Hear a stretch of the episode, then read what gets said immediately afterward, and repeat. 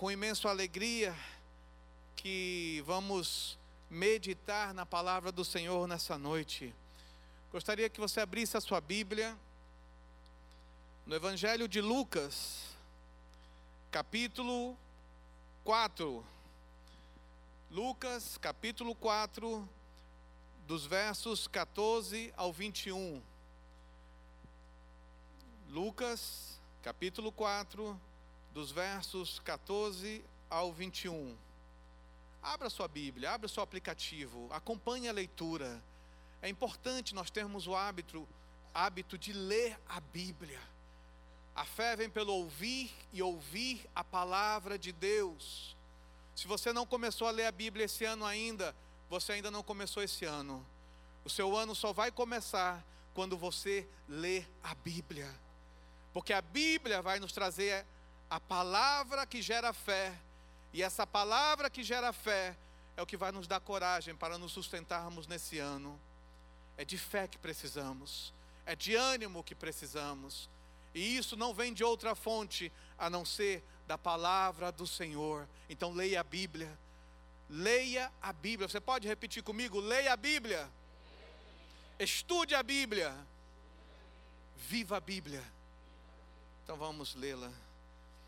Então Jesus, no poder do Espírito, no poder do Espírito, voltou para Galiléia e a sua fama correu por toda aquela região e ensinava poder e ensino, ele ensinava, ele tinha o poder do Espírito e ele ensinava nas sinagogas, sendo elogiado por todos. Jesus foi para Nazaré, onde havia sido criado, e num sábado entrou na sinagoga, segundo o seu costume, e levantou-se para ler. Então lhe deram o livro do profeta Isaías, e abrindo o livro, achou o lugar onde está escrito: O Espírito do Senhor está sobre mim. O Espírito do Senhor está sobre mim, porque ele me ungiu me ungiu para evangelizar os pobres, enviou-me para proclamar libertação aos cativos e restauração da vista aos cegos, para pôr em liberdade os oprimidos e proclamar o ano aceitável do Senhor. E proclamar o ano aceitável do Senhor. Tendo fechado o livro, Jesus o devolveu ao assistente e sentou-se. Todos na sinagoga tinham os olhos fixos nele. Então Jesus começou a dizer: Hoje se cumpriu a escritura que vocês acabam de ouvir. Hoje se cumpriu a escritura que vocês acabam de ouvir. Amém. Para nós entendermos essa afirmação de Jesus, é muito importante nós olharmos e vermos quem era Isaías. Quem é esse profeta que Jesus cita, que Jesus recita e demonstra que traz uma palavra de revelação profunda. Isaías viveu cerca de 750 anos antes de Jesus. Você imagina, quase oito séculos antes, Isaías havia falado isso. Isaías, ele foi um homem da casa imperial, ele foi um homem da, da família real, filho de Amós, não era uma pessoa qualquer, ele profetizou por cerca de 64 anos, durante quase um século, ele profetizou numa nação, o templo existia, não existia as guerras, todo o reino estava ali, tudo estava ali, e Isaías começou a profetizar. A palavra Isaías quer dizer: o Senhor é a salvação. É a mesma raiz do nome de Jesus, que quer dizer o Senhor salva, Yeshua. Isaías é Yeshua Yahu, o Senhor é salvação. Então, Jesus, ele cita um profeta que fala de salvação, porque daquele momento em diante, tudo seria apontado para que houvesse salvação para o seu povo. Isaías era casado com uma profetisa. Se você abrir lá em Isaías capítulo 8, verso 3, mostra que a esposa dele era profetisa. Não se fala muito sobre ela, mas se sabe que ela também tinha revelação do Senhor. O ministério de Isaías começou no dia em que o rei Uzias, também conhecido como Azarias, acometido por lepra, uma enfermidade fatal, o levou à morte. E naquele momento, ele teve uma revelação da glória de Deus. Isaías viu o altar, ele viu a santidade de Deus. Isaías começou a ter uma, revelação grandiosa da grandeza de Deus. E muitas vezes, quando nós falamos de revelação, nós achamos que a revelação ela vem para apontar aos que estão lá fora, longe de Jesus, que precisam se arrepender. Mas não é isso que aconteceu. Isaías, quando teve a revelação da glória de Deus, ele disse: Senhor, ai de mim, porque meus lábios são impuros. Ai de mim, Senhor, porque eu convivo no meio de um povo de lábios impuros. Quando a santidade de Deus vem sobre nós, a primeira coisa que nós temos que olhar não é para fora, é para nós. E olhar se as nossas palavras são palavras santas. São palavras que adoram o Senhor, que exaltam o Senhor, ou são palavras impuras, ou são palavras de um povo corrompido, um povo que está se acostumando com a linguagem do mundo, um povo que está se acostumando com a carnalidade, um povo que pensa que uma língua, um linguajar impuro é somente falar palavrão, o cristão não deveria nem falar palavrão porque ele teme ao Senhor e ele quer palavras que respeitem e honrem o Senhor. Palavrão não deveria ser parte das nossas vidas, mas infelizmente convivemos numa sociedade em que tudo que é a cultura é uma cultura de desculturalização de Deus, é uma cultura de afastamento da presença de Deus é uma cultura de insensibilização àquilo que é santo. Olhamos com naturalidade os jogos, que há palavrões por todos os lados, os filmes, palavrões por todos os lados, a nossa convivência, palavrões por todos os lados, e o hábito do mundo entre nós.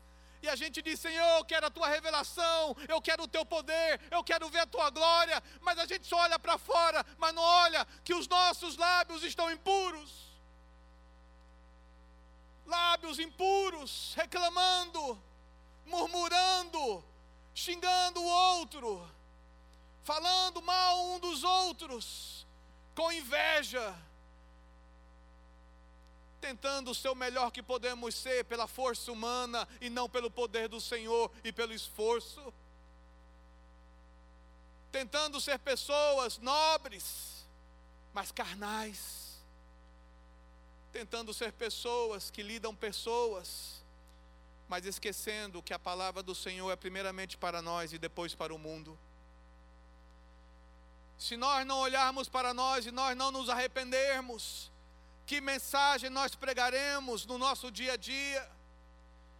Hoje, recebemos continuamente pessoas em que a esposa não respeita mais o marido, o marido não respeita mais a esposa, os filhos não respeitam mais os pais.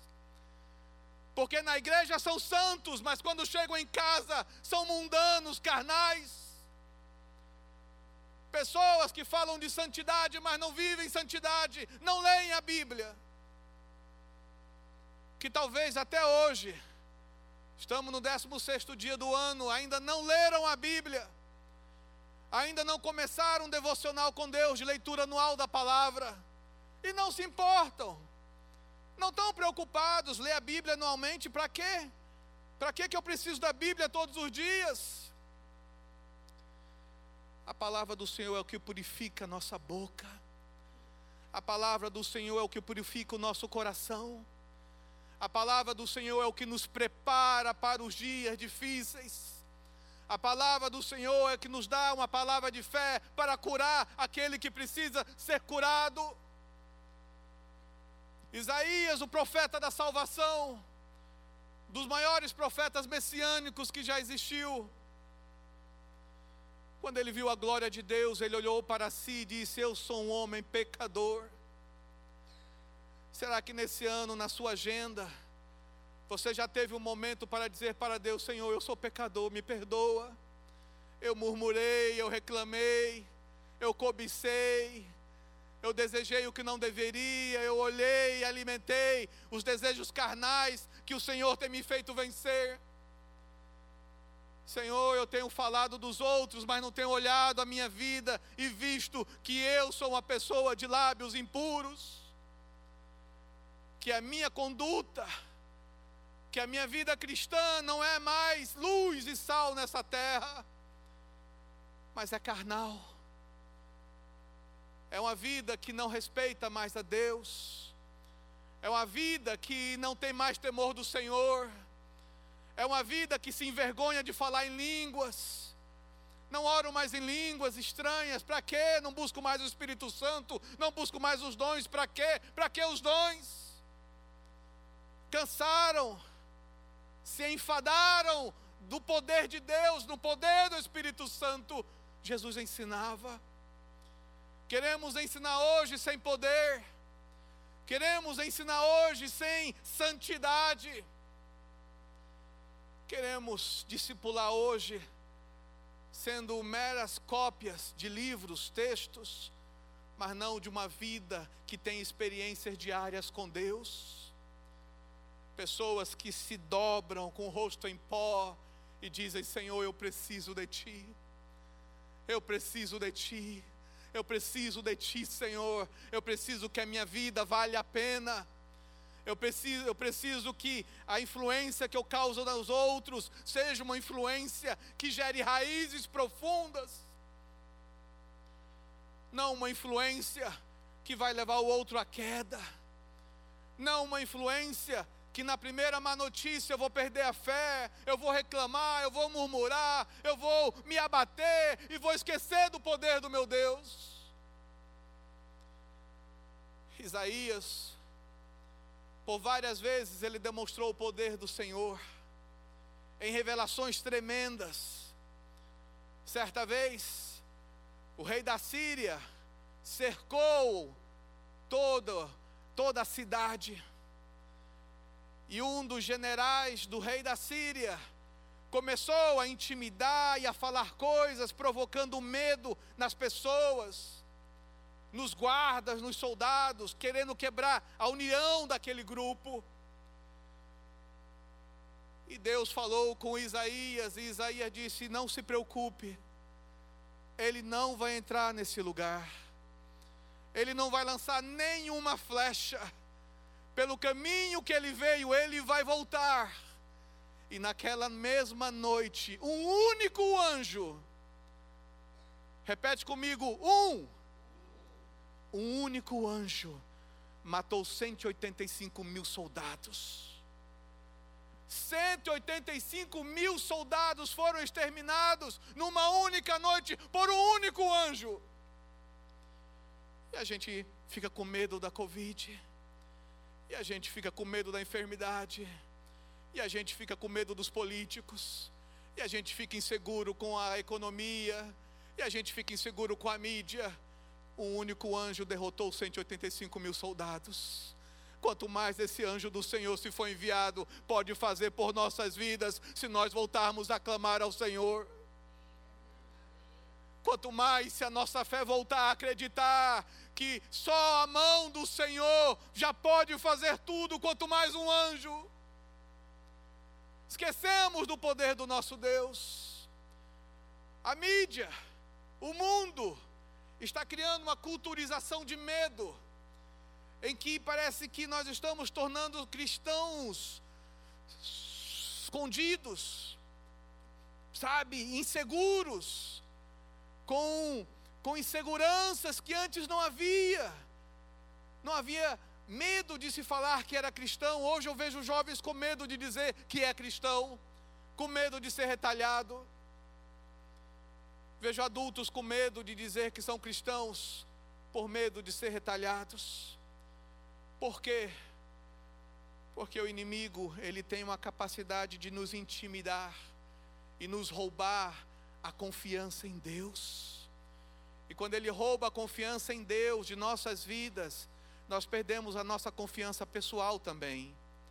Quantas pessoas inseguras, Quantas pessoas inseguras que não sabem o que querem, que não sabem para onde vão, o que vão fazer, não tem plano, não tem ideia, não tem coragem. Pessoas que estão cada vez mais se encolhendo e perdendo seus talentos, seus dons, seu potencial. Enquanto Deus chamou a cada um de nós, enquanto Deus olha para cada um de nós com os seus olhos e conhece a cada um de nós pelo nome. Talvez eu não sei, não saiba o nome de cada um aqui, mas Deus sabe o seu nome.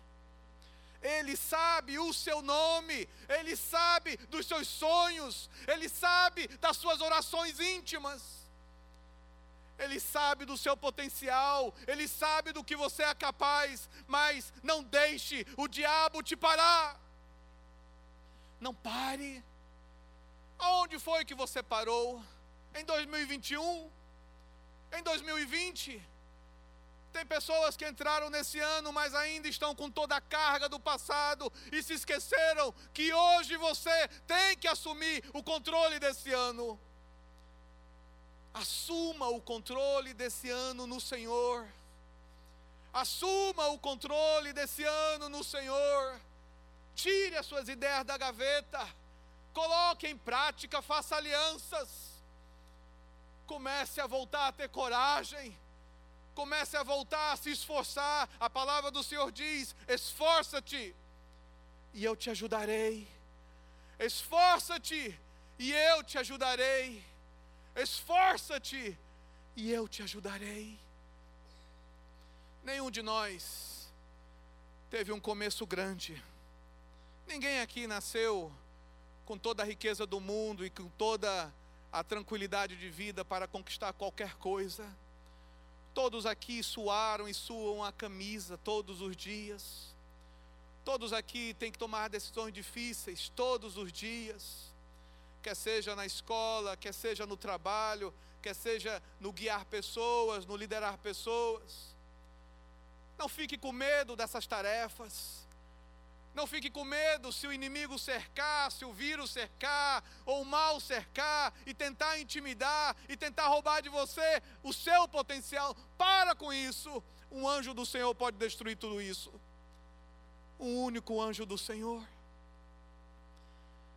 Isaías profetizou durante o reinado de cinco reis. Foi tão forte a palavra que ele trouxe que no último rei Manassés começou a perseguir Isaías. Isaías, fugindo já de idade avançada, se escondeu dentro de uma árvore, um cedro, segundo a tradição, e ali Manassés, o rei, mandou cerrá-lo ao meio e ali ele morreu. Mas Isaías não se calou. O rei pode ter matado o profeta, mas a sua voz foi replicada por Jesus 750 anos depois. 750 anos depois, mesmo cerrado ao meio, Jesus cita Isaías. E nós seremos citados pelo nosso Deus por tudo aquilo que nós iremos fazer nesse ano. Todos nós que confiamos no Senhor e vamos agir, e vamos trabalhar, e vamos tirar o medo, nós seremos citados pelo Senhor. Não importa se você seja cerrado ao meio. Isso é citado lá em Hebreus capítulo 11. Homens que pela fé. 11:37, Hebreus 11:37, homens que pela fé foram cerrados ao meio. A vida cristã não é uma vida fácil, meus queridos. A vida cristã não é um lugar onde você chega aqui e você tem um self-service de coisas que você tem que pegar e chegar em casa e ficar parado.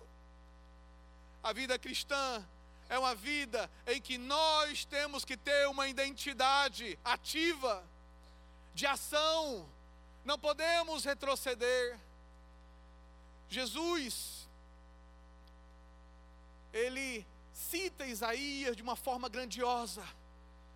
Porque Isaías, ele contemplou todo o futuro, todo o projeto de Deus, todo o plano de Deus.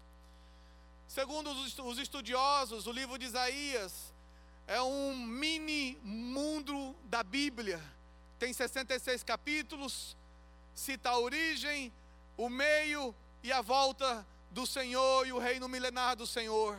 É um resumo de toda a Escritura, é o livro de Isaías.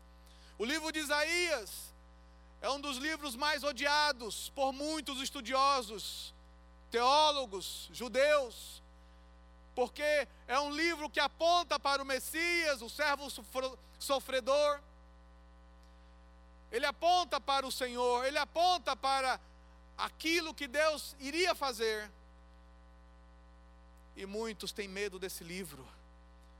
Eu já estive em reunião em Londres, em sinagogas ali, em que os rabinos pediam para não falar do livro de Isaías, porque era um livro muito pesado, muito profundo. Jesus cita Isaías porque esse mundo precisa de salvação. Nós precisamos de salvação. Nós precisamos de confirmar a nossa esperança em Deus e não nos desviarmos do Senhor. Quando em 1947 encontrou-se os manuscritos do Mar Morto, o único livro completo que acharam foi o livro de Isaías. Da maneira que nós estamos lendo, era a maneira que estava escrita. É um dos livros mais respeitados. E é um livro que ele toca no mais íntimo de uma geração, porque era uma geração que ainda tinha um templo, era uma geração que havia se corrompido, era uma geração que achava que era de Deus, mas adorava outros deuses, seguia os hábitos do mundo, havia se acostumado com aquilo que não agrada a Deus. E é muito parecido com os nossos dias de hoje. Somos de uma geração em que todos nós somos capazes de citar um versículo da Bíblia: O Senhor é meu pastor e nada me faltará. Mas ao passo que nós citamos um versículo da Bíblia, nós não vivemos essa confiança de que o Senhor é o meu pastor. Não vivemos essa confiança de que Ele está comigo, de que Ele anda comigo, de que Ele vai me ajudar nas minhas decisões porque nós estamos nos tornando carnais, naturais, estamos perdendo a confiança de enchermos-nos do Espírito Santo. Uma igreja sem o Espírito Santo é um trono vazio. É como um túmulo caiado, como está escrito lá em Tiago, vazio. Se em nós não há o desejo de sermos cheios do Espírito Santo, o que nós estamos sendo fazendo aqui? se você não tem um desejo contínuo de ser cheio do Espírito Santo para você falar do amor de Jesus, o que você está fazendo aqui? Porque é o Espírito Santo que convence o homem do pecado. É o Espírito Santo que convence a cada um de nós do pecado. Isaías teve a visão de Deus, da glória de Deus, e ele viu o seu pecado. Meus queridos, temos que voltar a ansiar pelo Espírito Santo assim como a corça suspira pelas águas, assim, Senhor, suspira por ti a minha alma. Salmo 42. Temos que voltar a anelar, a ansiar, a querer mais do Senhor, não ser, ser uma coisa que seja só na igreja. Na igreja eu jejuo, na igreja eu oro, na igreja eu leio a Bíblia, mas quando eu saio eu não faço mais nada. A nossa vida com Deus tem que ser 24 horas. A nossa vida com Deus tem que ser em casa, fora de casa, na escola, fora da escola, no trabalho. A nossa vida cristã não é uma vida cristã só na igreja, ela é uma vida íntegra. E talvez seja esse o maior desafio de todo cristão hoje, ser íntegro. Porque o diabo ele quer que na igreja nós sejamos grandes santos, mas lá fora grandes pecadores. O diabo quer que a gente ache que a palavra do Senhor não tem mais efeito e nos faz esquecer que Deus nos enviou como ovelhas no meio de lobos. Lá fora há lobos. E se nós somos ovelhas, como nós vamos lidar com os lobos que estão lá fora se nós não estamos andando no Senhor? Se nós não estamos andando na presença do Senhor? Se nós não estamos tirando os hábitos, os costumes, as coisas carnais, as coisas que grudam, aquela coisa chiclete que gruda, e o pecado é chiclete.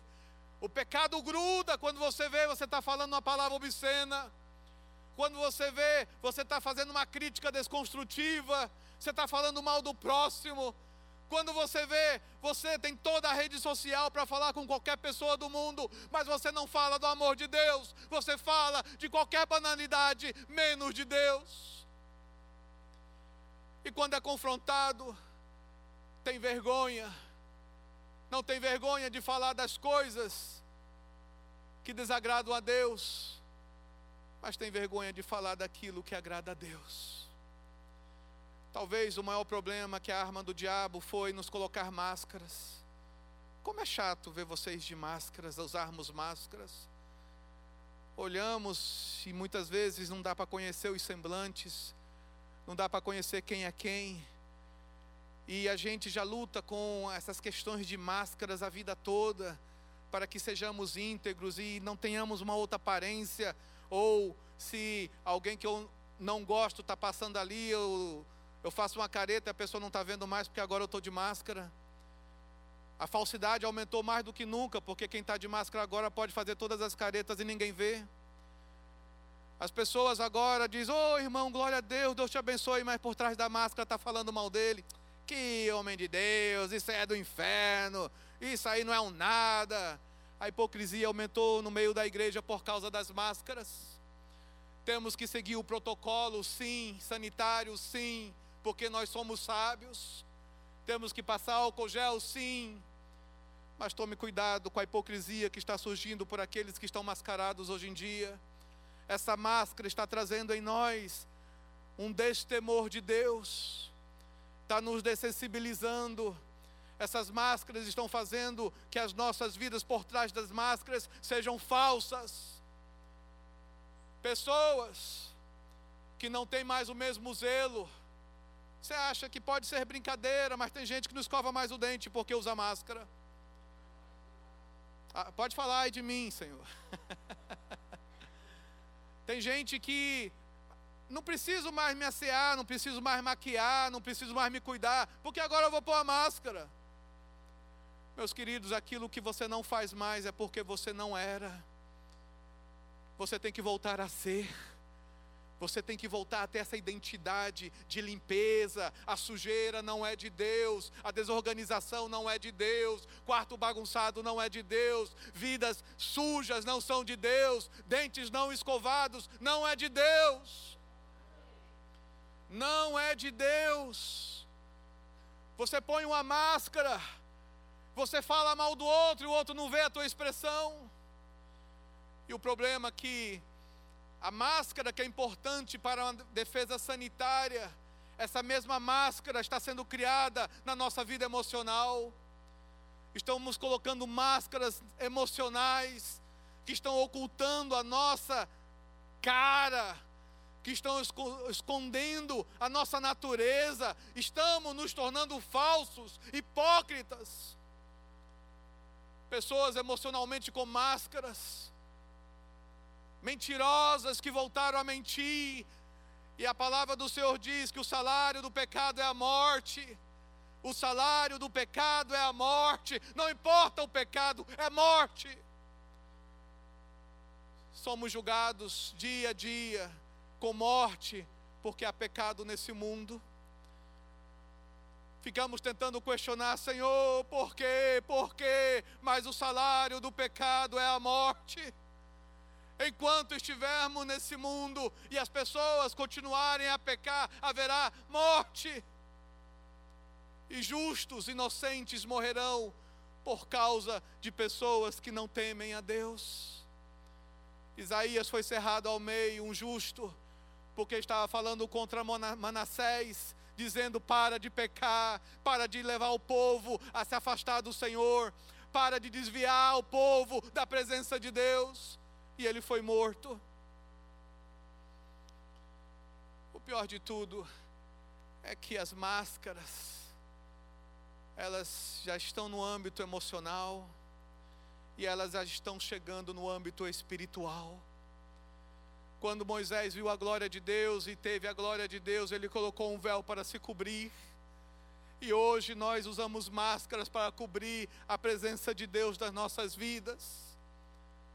Quantos dons, quantos talentos estão cobertos por máscaras quantas orações nós fazemos todos os dias para que Deus levante profetas, para que Deus levante obreiros, para que Deus levante pastores, para que Deus levante pessoas para olhar para o campo que está branco para a ceifa, e essas pessoas estão escondidas em máscaras espirituais, inseguras.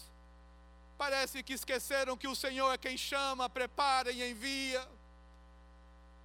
Todos nós diariamente choramos por cada pessoa, porque não há ninguém aqui que não tenha vivido um momento difícil nos últimos anos, ou que não conheça alguém que passou por momentos difíceis, ou que não esteja com a luta interior de até crise existencial, se continua, se não continua, se fica, se não fica e muitas vezes tem que ser a coluna de sustentação da família, da empresa, tem que ser a coluna de sustentação para que os outros não caiam. E o diabo está tentando te derrubar, tentando te fraquejar, tentando fazer que você não pense que você é importante. Saiba de uma coisa na sua originalidade. Deus mostra a sua glória naquilo que você é, na sua simplicidade, Deus mostra a sua glória. Naquilo que Deus te chama, Deus mostra a sua glória. Você não precisa ser ninguém mais a não ser você mesmo para mostrar a glória de Deus. Você é único, você é importante você é especial e Deus sabe disso, e o diabo tenta tirar de você essa identidade, essa segurança, para que você perca a tua força espiritual, a tua força emocional, e você perca o objetivo na vida. Meus queridos, o Espírito Santo é o maior missionário que existe e ele não é incompetente. O Espírito Santo ele anda por todas as nações, povos e tribos convencendo o homem do pecado. Às vezes nós achamos que a força da conversão, que a força do tocar na alma humana está em nós, mas é o Espírito Santo quem toca. E o Espírito Santo age através de nós. Não, não limite o poder do Espírito Santo na sua vida. Aquilo que você é hoje é só o começo há muito mais para a sua vida do que você pode imaginar, porque o Espírito Santo, ele é grandioso, o Espírito Santo é criativo, o Espírito Santo, ele tem todo o poder. Queremos poder, enchemos-nos do Espírito Santo. Queremos a presença de Deus, busquemos ao Senhor novamente. Queremos a glória do Senhor, é tempo de nos enchermos do Senhor novamente. E eu quero compartilhar alguns conselhos para entendermos o que Jesus falou naquele momento que se cumpriu aquela palavra. Quando Jesus falou que se cumpriu, naquele momento em diante, a única coisa que nós deveríamos fazer era viver o melhor da nossa vida nessa terra, colocando para fora todo o nosso potencial e pregando o Evangelho. Não fique com medo de colocar os seus dons e talentos para fora. Ponha para fora tudo o que você tem. No temor do Senhor, porque o seu dom, o seu talento desperta outros para Deus e a glória do Senhor se manifesta. Judas certa vez falou lá em, no capítulo 1: Vós, porém, amados, edificando-vos na vossa fé santíssima, edificando-vos na vossa fé santíssima, orando no Espírito Santo, temos que edificar a nossa fé e é através da palavra de Deus. Pela palavra de Deus, a leitura diária da palavra de Deus, nós vivificamos a nossa fé. Orando no Espírito Santo, temos que orar em português ou em qualquer idioma, mas temos que orar no Espírito Santo também, a dom de línguas. A dom de línguas. Quem disse que temos que deixar de lado os dons? Quem disse que temos que negligenciar aquilo que Deus nos deu para nos fortalecer? Orando no Espírito Santo, guardai-vos no amor de Deus temos que nos guardar no amor de Deus, porque Deus é amor. E todo aquele que ama é nascido de Deus e conhece a Deus, e conhecerão que são meus discípulos, se tiveres amor uns pelos outros. A insensibilidade nos faz falar mal uns dos outros, a insensibilidade faz-nos falar comentários negativos, depreciativos uns dos outros. Mas quando nós nos voltamos para o amor de Deus, nós aprendemos que o amor de Deus é o que nos faz olhar para o outro e querer que ele seja grande, que ele tenha sucesso, que ele vença e que ele seja tudo aquilo que Deus o chamou para ser. Esse é o nosso desejo para cada um. Uma igreja firme, forte, uma igreja que conhece ao Senhor uma igreja que teme ao Senhor e quer que cada membro seja forte e grandioso. Esperando a misericórdia do Senhor Jesus Cristo para a vida eterna, temos que esperar a misericórdia do Senhor a cada momento. Como diz lá em Eclesiastes, as misericórdias do Senhor se renovam a cada dia, a cada manhã. Essa tem que ser a nossa oração, Senhor, renova essa esperança, essa misericórdia a cada manhã, para que eu tenha oxigênio, musculatura, para vencer o dia, para vencer a semana, para vencer o mês e vencer esse ano. A palavra do Senhor nos dá sugestões importantes para que possamos conquistar o está consumado, o está cumprido, até que o Senhor se manifeste. E uma delas é enchei-vos do Espírito Santo como diz lá em Efésios 5,18. Mateus 6,6: entra no teu quarto em secreto, fecha a porta do teu quarto em secreto, e em secreto teu pai vai te recompensar. Quer recompensa de Deus? Pare de esperar por homens. Quer recompensa de Deus? Pare de esperar elogios humanos.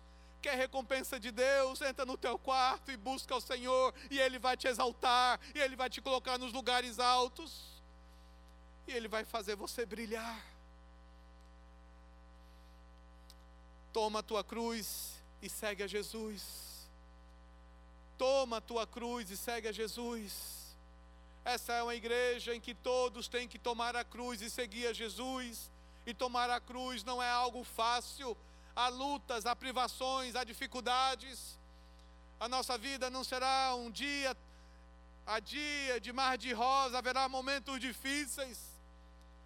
Mas se nós tivermos a consciência de que o nosso Deus é todo poderoso, ele vai nos ajudar a carregar essa cruz e vai nos ajudar a ter a vitória diária que precisamos. O inimigo, ele anda com um machado na mão, tentando cortar a sua mão. O maior objetivo do inimigo hoje é cortar a sua mão. Por quê? Porque a palavra do Senhor diz: quem tem posto a mão no arado, não pode olhar para trás. O inimigo quer cortar a sua mão para você não segurar mais o arado e não olhar mais para frente. Você tem um chamado, você tem uma identidade. Você pôs a mão no arado, não olhe mais para trás. Não, negue, não, não deixe de lado aquilo que Deus já fez por você. Não deixe de lado as experiências que você tem. Não deixe de lado tudo aquilo que você já conquistou até hoje. Aonde você está hoje é somente um momento para algo maior que Deus vai fazer até que estejamos na glória com Ele, para o adorar, para o exaltar e para sermos engrandecidos. Sua mão tem que estar no arado firme, não deixe o diabo tirar tua mão do arado, não deixe o diabo te distrair. Provérbios 3, 5 a 7 diz assim: Não te estribes no teu próprio entendimento, não te estribes no teu próprio entendimento, ou seja, pare de confiar demais em você e de menos em Deus, volte a confiar em Deus e porque você confia em Deus, a sua autoconfiança cresce. E porque a sua autoconfiança cresce, você não teme a santidade, você não teme a presença do Senhor, você não teme manifestar o poder de Deus na sua vida. Não te estribe no teu próprio entendimento. Amamos a leitura, amamos o conhecimento, mas isso é enfado da carne a verdadeira mensagem da cruz é uma palavra simples, que crianças entendem, que idosos entendem. Às vezes queremos falar tão bonito e estudamos tanta teologia, hermenêutica humana, conhecimento humano, que esquecemos de ler a palavra como ela é a simplicidade da palavra. É tempo de voltarmos à simplicidade do Evangelho, para pregarmos o Evangelho simples Pastor Samuel pregou hoje de manhã algo maravilhoso. Se você puder, escute as mensagens.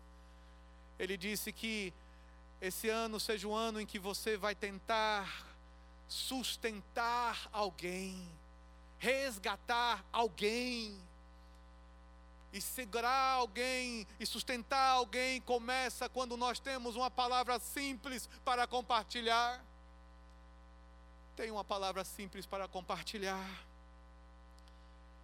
como o pastor Paulo falou hoje à noite, construa a sua vida sobre a rocha. Construa a sua vida sobre a rocha. Aonde você está construindo as tuas ideias?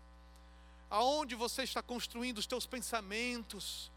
Aonde você está construindo as tuas emoções? Aonde você está construindo a tua espiritualidade?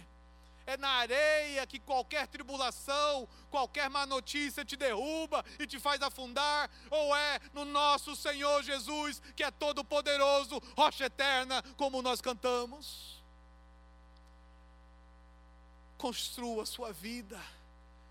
E quando eu falo construir na sua vida, é você lutar pela construção na tua família também, nos teus filhos, nos teus colegas nos teus amigos de trabalho, nos seus vizinhos. Construa o alicerce da vida deles com sementes de palavra que edificam, que curam, que restauram. Talvez você se sinta inseguro e esquece do versículo de Provérbios 22, 29. Vê um homem habilidoso no que faz, talentoso, entre reis será posto e não será esquecido. Se você é talentoso, se você é esforçado, você não vai ser esquecido. Deus vai te fazer brilhar. Deus vai te fazer ser encontrado. José estava dentro de uma prisão e ele foi encontrado na prisão. De repente, hoje você precisa ser encontrado e ainda não foi. É o momento de você voltar-se para Deus, como José fez, e dizer: Senhor, eis-me aqui, ó Pai para o teu tempo determinado, para o teu tempo proposto, e o Senhor vai te encontrar. Mateus 22, 29. Errais, não conhecendo as Escrituras. Quanto nós pecamos, quanto nós falhamos por não conhecer a palavra de Deus, por parar de ler a Bíblia e nem o poder de Deus.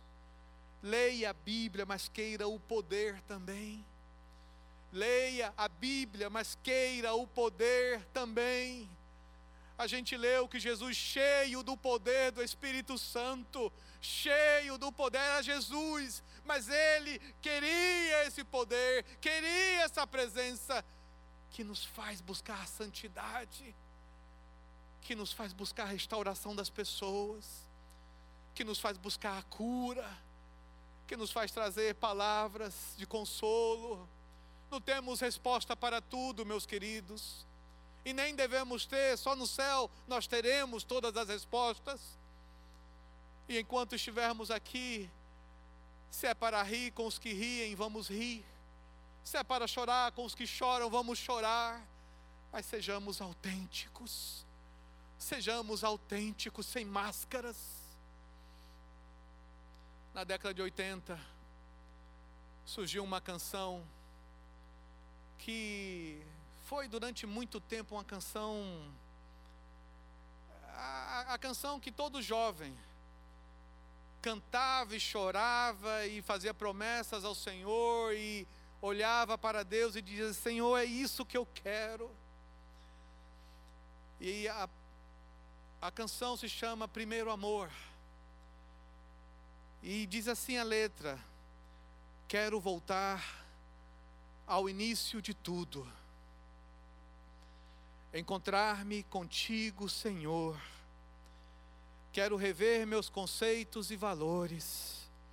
Eu quero reconstruir. Que esse ano seja um ano de reconstrução da sua vida espiritual, da sua vida emocional, dos seus relacionamentos. Deixa de lado as picuinhas, deixa de lado as meninices, deixa de lado as infantilidades. Eu quero reconstruir. Vou regressar ao caminho Vou ver as primeiras obras, Senhor. Vou ver as primeiras obras, Senhor, obra de um coração que se entregou a Jesus e até hoje é apaixonado por Jesus. É apaixonado pelo poder de Deus, é apaixonado pelo mover de Deus, é apaixonado pela igreja, é apaixonado pelo povo do Senhor. Eu me arrependo, Senhor, me arrependo, Senhor, me arrependo, Senhor, eu quero voltar ao primeiro amor, ao primeiro amor, eu quero voltar a Deus. Fique de pé e vamos orar. Nesse momento, aonde você estiver, curva a sua cabeça e comece a orar ao Senhor e dizer: Senhor, eu quero voltar ao primeiro amor. Aviva a minha vida, Senhor. Aviva a minha vida, Senhor. Aviva a minha vida, Senhor. É tempo de reconstruir, meus queridos, é tempo de reconstruir. É tempo de reconstruir muralhas, sentimentos que foram partidos.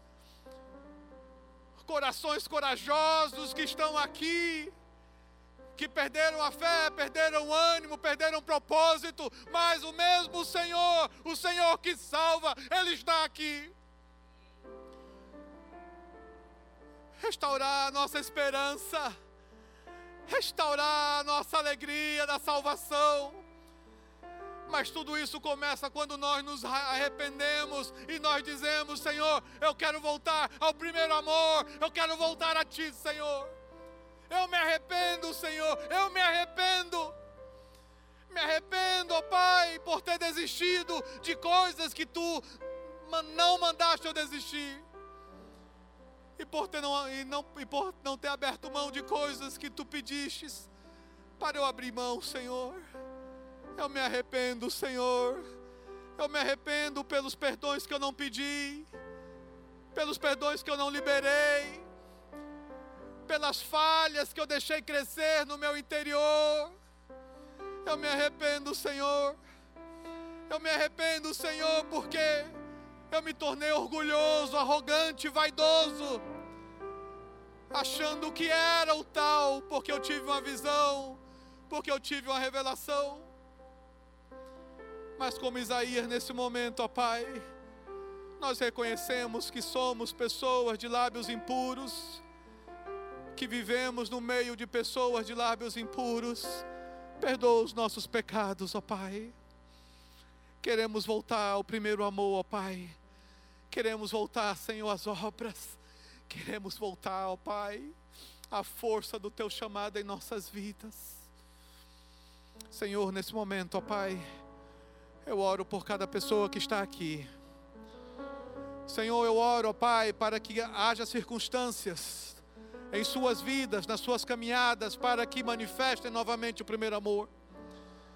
Pai, que cada um aqui, ó Pai, tenha experiências contigo, ó Pai. Pessoas têm orado e pedindo novas experiências com o Senhor. E eu oro, ó Pai, para que tenham experiências novas tenho experiências novas de manifestação de dom, experiência nova, Pai, da alegria, do vigor espiritual, da paixão missionária, da empolgação cristã, Senhor. Oh Pai, que sejamos contagiosos na Tua presença, no Teu amor, no Teu poder, Senhor. Senhor, que sejamos cheios do Teu poder. Senhor, e se há alguma insegurança oculta nesse lugar, nós arrancamos agora em nome do Senhor Jesus toda insegurança oculta, espiritual, emocional ou física. Para que possamos, ó Pai, ser plenos, íntegros no teu chamado, no teu propósito e naquilo que tu vais fazer conosco nesses dias. Seja bem-vindo, Espírito Santo. Seja bem-vindo, Espírito Santo. Seja bem-vindo, Espírito Santo. Em nome do Senhor Jesus. Amém. Uma salva de palmas ao nosso Deus.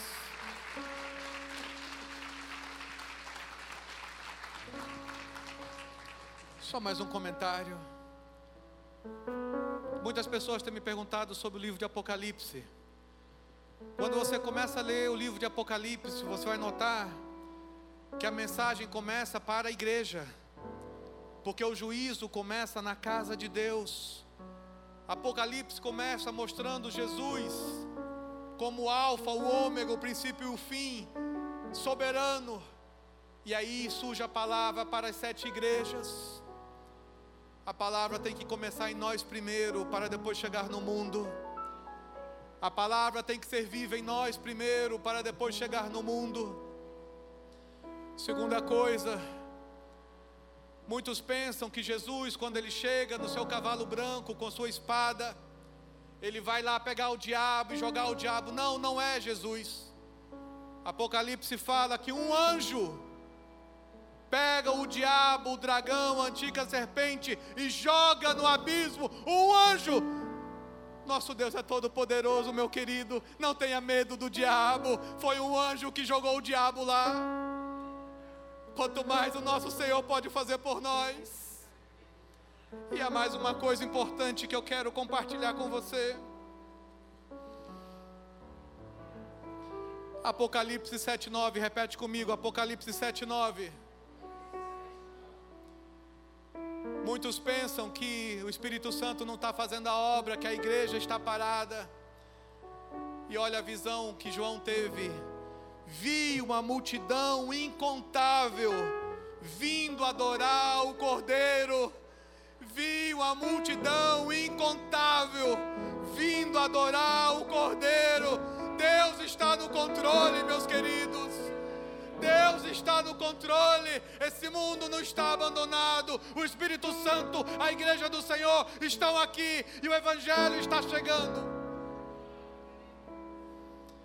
Isaías 35, 8 diz que até os loucos não errarão o caminho, mas se encontrarão com o Senhor. Não temam, meus queridos, o nosso Deus está no controle, o nosso Deus é fiel e o nosso Deus nos conhece pelo nome. Senhor, eu abençoo o teu povo agora, ó Pai, que volta para casa. Abençoa, ó Pai para que seja sal e luz nessa terra. Encha-os da tua graça de autoridade e intrepidez. Dê boas decisões nessa semana. Dê sabedoria, tira do caminho pessoas que queiram roubar a paz. Tira do caminho pessoas que queiram enganar, enfraquecer e coloca no caminho parceiros que vão fortalecer, animar e enviar, ó Pai, os teus servos, em o nome do Senhor Jesus. Deus abençoe, meus queridos.